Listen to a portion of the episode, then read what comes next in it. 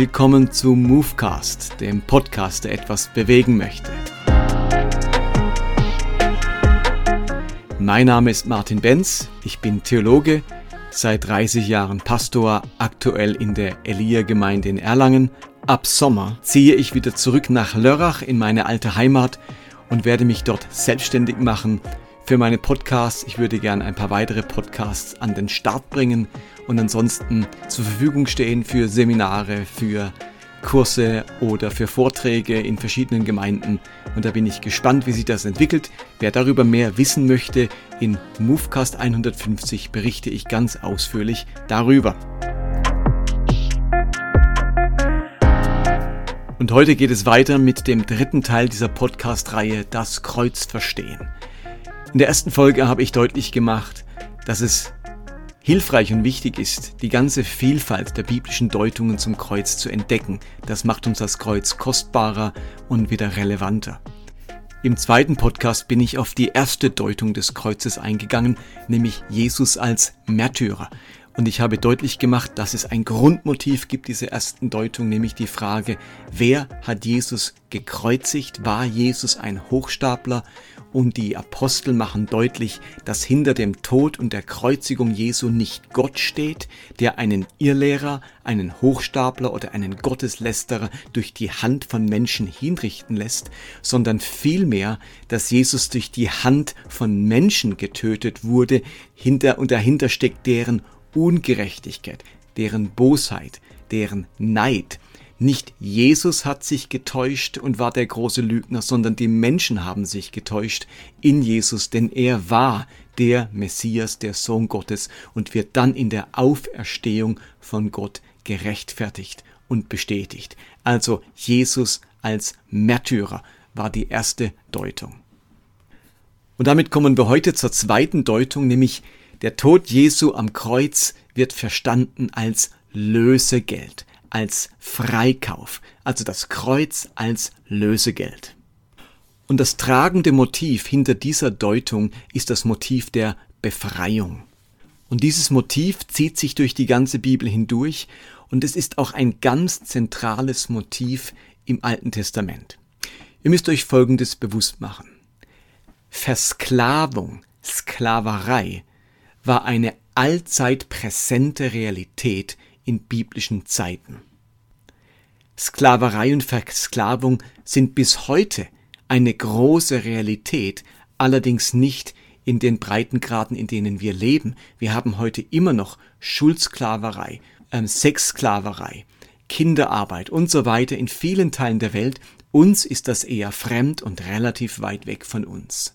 Aber ein Bild das die ersten Christen mit dem Kreuz verbunden haben, war eben das Bild vom Lösegeld und vom Freikauf. Und das hat eben damit zu tun, dass die Zeit Jesu dominiert war vom Thema Sklaverei. Schließlich war Israel selbst unterworfen von den Römern, die ja in der ganzen Welt massenhaft Stämme und Völker versklavt hatten. Also in vielen römischen Städten lebten Tausende von Sklaven. Und dazu kommt nun, dass Israel nicht nur aktuell zur Zeit Jesu versklavt war oder zumindest unter einer Fremdherrschaft war, sondern eine eigene 400-jährige Geschichte der Sklaverei hinter sich hatte. Zur Zeit von Mose war das Volk Israel versklavt an die Ägypter, an die ägyptische Herrschaft, an den Pharao und musste dort gemäß den Geschichten in Exodus Sklavenarbeit leisten und wurden natürlich ungeheuer schlecht behandelt, unterdrückt, bis am Ende die männlich geborenen Kinder ertränkt werden mussten, getötet werden mussten. Also eine ganz traumatische Erfahrung im Volk Israel und inmitten dieser traumatischen Erfahrung ereignet sich jetzt die große Befreiung, die sogenannte Exodus-Erfahrung. Die Sklaven werden befreit und herausgeführt aus dem Sklavenhaus, aus dem Sklavenland in ein eigenes Land, in die Freiheit, in dem Milch und Honig fließen. Und diese Exodus-Erfahrung, in dem Israel Gott, Jahwe, als ihren Gott, als ihren Befreier erlebt, der sie befreit, erlöst aus dieser Sklaverei, wird zur tragenden Erfahrung im Alten Testament. Egal, egal ob in den fünf Büchern Mose, in den Psalmen oder in den Propheten, Immer wieder wird Bezug genommen auf diese Exodus-Erfahrung, auf diese große Befreiungserfahrungen, die die Menschen hier mit ihrem Gott gemacht haben. Gott wird wahrgenommen und erkannt als der große Befreier Israels, der große Befreier seines Volkes. Und nun schildert uns das Neue Testament, dass nicht nur das Volk Israel in Ägypten versklavt war, sondern dass alle Menschen dieser Welt Sklaven sind. Natürlich nicht Sklaven in Ägypten, sondern sie sind auch nicht leibhaftig Sklaven. Sie wurden nicht von ihren irgendeinem Sklavenhalter der Römer oder sonst der Griechen oder so gekauft und sind jetzt deren Leibeigene, sondern es ist eine, nenn ich es mal, metaphysische Versklavung. Es ist nicht die Versklavung an eine Person oder an ein Reich, sondern an eine metaphysische Macht. Aber nichtsdestotrotz ist diese Versklavung außerordentlich real und hat enorme Auswirkungen auf die Menschheit und auf menschliches Leben. Und die Frage ist nun, wer sind denn die Sklavenhalter, an die die Menschheit versklavt ist? Und dann nennt uns das Neue Testament vor allem drei metaphysische Sklavenhalter. Und zwar zum einen sind die Menschen versklavt an die Sünde. Die Sünde beherrscht die Menschen und sie müssen den Willen der Sünde tun. Zum Zweiten sind die Menschen versklavt an den Feind, den Bösen, der Teufel, den Teufel, der die Menschen in der Hand hat und dessen Reich und dessen Willen sie durch ihr Tun und Denken unterstützen und verstärken müssen. Und zum Dritten sind die Menschen an den Tod versklavt, der sie im Griff hat und der das zwangsläufige Schicksal eines jeden Menschen ist. Und mit der Versklavung an den Tod kommt auch eine Versklavung an die Angst. Denn letztlich steckt hinter jeder Angst am Ende die Angst vor dem Tod. Und an der Stelle möchte ich euch ein paar Bibelstellen dazu vorlesen. Und da gibt es natürlich jetzt eine Unmenge davon. Ich möchte es nicht so ausführlich machen, sondern euch nur eine kurze, einen kurzen Überblick geben und das kurz darstellen. Darum ein paar ausgewählte Bibelstellen. Jesus kann zum Beispiel sagen in Johannes 8, Vers 34, Ich sage euch, jeder, der sündigt, ist Sklave der Sünde. Oder Paulus kann in Römer 6 sagen, aber Gott sei Dank ihr, als frühere Sklaven der Sünde, gehorcht jetzt von Herzen der Lehre, von der ihr inzwischen geprägt worden seid. Oder im Hebräerbrief Kapitel 2, Jesus konnte die befreien, die durch Angst vor dem Tod ihr ganzes Leben lang versklavt waren. Und in Bezug auf das Lösegeld oder den Freikauf heißt zum Beispiel in, Matthäus, äh, in Markus 10, 45, der Menschensohn ist nicht gekommen, um sich dienen zu lassen, sondern um zu dienen und sein Leben als Lösegeld für viele hinzugeben. Oder 1. Korinther 6, Vers 20, Gott hat euch freigekauft, damit ihr ihm gehört. Oder 1. Korinther 7, Gott hat einen hohen Preis für euch bezahlt, macht euch also nicht zu Sklaven von Menschen. Oder Titus 2, er hat sich für uns ausgeliefert, damit er uns von aller Gesetzlosigkeit loskaufen und sich ein reines Volk schaffen könne, das darauf brennt, Gutes zu tun. Was heißt das nun genau?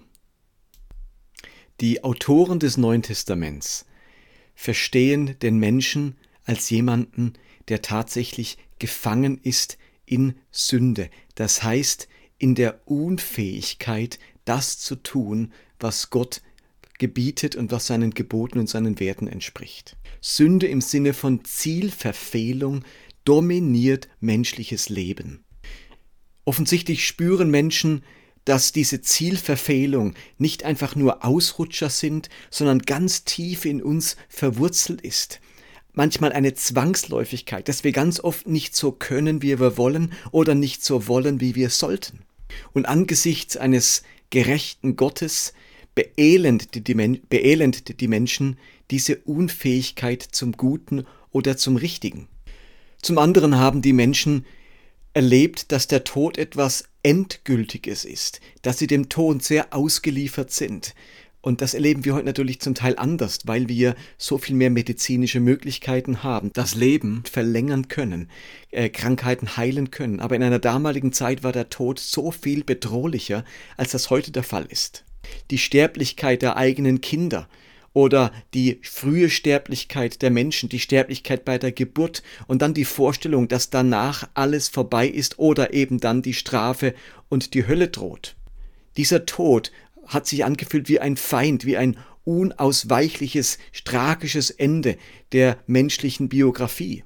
Und Menschen hatten nicht den Eindruck damals, dass die Welt ein neutraler Ort ist. Sie haben ganz vieles, was ihnen begegnet ist, an tragischem und an Schönem den Göttern zugeschrieben oder verschiedenen Mächten zugeschrieben. Und sie haben empfunden, dass sie unter dem Herrschaftsbereich eines Teufels, eines Bösen sind, der diese Welt, der dieser Welt schadet, der Menschen schadet, der die Ernten verdirbt, der zu Katastrophen führt und so weiter. Und in dieses Lebensgefühl der Versklavung, des Dominiertwerdens, des Ausgeliefertseins, diesen Mächten und Gewalten gegenüber, in diese Welt hinein, bringen die Apostel nun die Deutung des Kreuzes als große Erlösung und Befreiung. Die Sünde, diese Zielverfehlung, diese innere Fehlausrichtung hat nicht das letzte Wort in eurem Leben. Und der Tod und seine Zwangsläufigkeit haben nicht das letzte Wort in eurem Leben. Und die Mächte, die in der Finsternis herrschen und die die Gewalthaber dieser Welt sind, haben nicht das letzte Wort in eurem Leben. So wie damals die Ägypter für Israel nicht das letzte Wort haben, so haben diese Mächte nun nicht das letzte Wort, sondern Jesus tritt auf am Kreuz als der große Befreier, der die Menschen loskauft und befreit von dieser Macht der Zielverfehlung der Sünde, der Macht des Todes und der Macht dieser bösen Mächte. Und jetzt habe ich einfach mal dargestellt, wie das Ganze oft wahrgenommen wird, wie es gepredigt wird, wie wir es vielleicht auch kennen und möchte jetzt auf die Frage eingehen, was sind denn die Stärken, aber auch die Schwächen dieser Deutung des Kreuzes. Die Stärke dieser Sichtweise ist ihre Vertrautheit für damalige Ohren. Ich glaube, deswegen wurde sie auch gewählt als Erklärungsmodell dessen, was am Kreuz geschehen ist. Die Menschen waren zum einen mit der Exodus-Geschichte vertraut, also vor allem die Menschen aus dem Judentum, und gleichzeitig waren auch Menschen aus dem Heidentum mit der Idee von der Sklaverei vertraut. Das war etwas, das ihnen ganz nah ist, uns heute aber ganz fern ist. Für die damaligen Menschen war das ein Kontext, ein Bild, das ihnen vertraut war. Und man muss auch sagen, dass die Menschen sich damals deutlich mehr eingeschränkt gefühlt haben oder in ihren Möglichkeiten eingeschränkt. Sie fühlten sich viel stärker dominiert, einerseits politisch von Machthabern dominiert, aber auch viel stärker dominiert von der unbekannten Natur, von den unbekannten Phänomenen um sie herum. Man hat sich vor einigen Jahrtausenden viel mehr ausgeliefert gefühlt an irgendwelche Mächte, ans Wetter, an, an Naturphänomene. Der Tod war allgegenwärtig, der war nicht so verbannt ins Krankenhaus, auf die Intensivstation, sondern die Endlichkeit des Lebens, die Tragödie von Krankheiten, die klein beginnen und nach kurzer Zeit zum Tod führen, die waren viel präsenter. Menschen haben sich damals wirklich total ausgeliefert und versklavt gefühlt an den Tod und an irgendwelche himmlischen Mächte, die mal für gutes Wetter sorgen, mal für schlechtes, die Katastrophen bringen, Seuchen bringen, plötzlich wieder Gunst zeigen. Also man hat sich wesentlich abhängiger gefühlt. Aber genau das könnten wir jetzt auch als Schwäche von, diesem, von dieser Deutung empfinden. Menschen im 21. Jahrhundert leben natürlich viel mehr selbstbestimmt als damals. Wir können über unser Schicksal viel mehr entscheiden, wir können es viel mehr lenken. Wir wissen, dass hinter einer guten Ernte steckt und dass man dann halt künstlich irgendwie bewässert und dass man halt Dünger kauft. Wir wissen, was hinter Krankheiten steckt. Wir müssen nicht in allem eine metaphysische Deutung eines Teufels und eines Satans und eines, eines sonstiger Mächte finden. Für uns ist das viel weiter weg, der Gedanke, wir sind an die Sünde versklavt, an den Tod versklavt, an den Teufel versklavt. Das ist für uns heute wirklich weit weg und fremd. Wir haben eine ganz andere Sicht auf die Welt und auf das Leben. Insofern, was damals als Bild eine große Stärke war und unbedingt Anknüpfungspunkt, ist eher die Schwäche heute, weil wir uns lang nicht so versklavt und abhängig fühlen, sondern deutlich mehr selbstbestimmt. Aber ich rede hier natürlich als jemand, der im Westen wohnt, in Deutschland, dem es gut geht. Vielleicht ist dieses Bild vom Loskauf, vom Lösegeld für jemand, der in einer anderen Kultur lebt, durchaus höchst relevant. In einer Kultur, wo die Menschen eben lange nicht so selbstbestimmt leben können, wo man unter einer Herrschaft einer Diktatur ist und sich ausgeliefert fühlt, wo man der Willkür der Herrschenden ausgeliefert ist, aber auch über viel weniger Möglichkeiten verfügt, ob das medizinisch ist oder wirtschaftlich oder politisch, und man nur einen Bruchteil der Selbstbestimmung hat, die wir heute haben, da kann es durchaus sein, dass Menschen sich versklavt fühlen, beherrscht und dominiert fühlen und das Bild vom Loskauf, vom Freikauf für sie von enormer Bedeutung ist. Insofern ist es bloß vielleicht für uns eine Schwäche, aber es mag durchaus Leute geben, für die das die Stärke dieses Bildes ist. Und eine zweite Schwäche dieser Deutung ist natürlich das Motiv der Befreiung. Also ich weiß nicht, wie es euch geht, aber ich fühle mich nicht vollkommen freigekauft und erlöst von der Sünde. Also ich sündige immer noch. Ich bin nicht so seit meiner Bekehrung, seit dem Kreuz, seitdem ich das für mich in Anspruch genommen habe, äh, schwebe ich so auf Wolke 7, bin allezeit gehorsam, habe nur noch den Willen Gottes im Sinn und sündige nicht mehr. Ich habe auch meinen Charakter nicht plötzlich im Griff und bin völlig immun gegen das Böse und möchte nichts mehr Böses und denke nichts mehr Böses. Also da hinkt dieses Bild der Erlösung und des Freikaufs. Als die Israeliten erlöst wurden aus der ägyptischen Sklaverei, da waren sie wirklich befreit, als das Meer sich wieder geschlossen hat und die Ägypter verschlungen, da waren sie auf der anderen Seite, da waren sie frei, da hatten die Ägypter keinen Zugriff mehr auf sie. Aber ich erlebe durchaus, dass die Sünde Zugriff auf mein Leben hat. Außerdem haben wir noch gar nicht geklärt, was ist denn überhaupt Sünde? Was wird denn daraus darunter verstanden, wenn wir an die Sünde versklavt sind? Woran sind wir denn versklavt? Da müssen wir jetzt eine ganze Abhandlung zum Thema Sünde machen. Was hat uns denn da im Griff? Und was früher dann einfach mit dem Wort Sünde Hamartia bezeichnet wurde, das differenzieren wir heute viel stärker. Das, was mir da so Mühe bereitet, das, was mich dazu verleitet, neidisch zu sein, bösartig zu sein, meine Wut zur Schau zu stellen. Das ist für uns nicht einfach so Sünde, sondern das hat ganz viel Psychologisches an sich.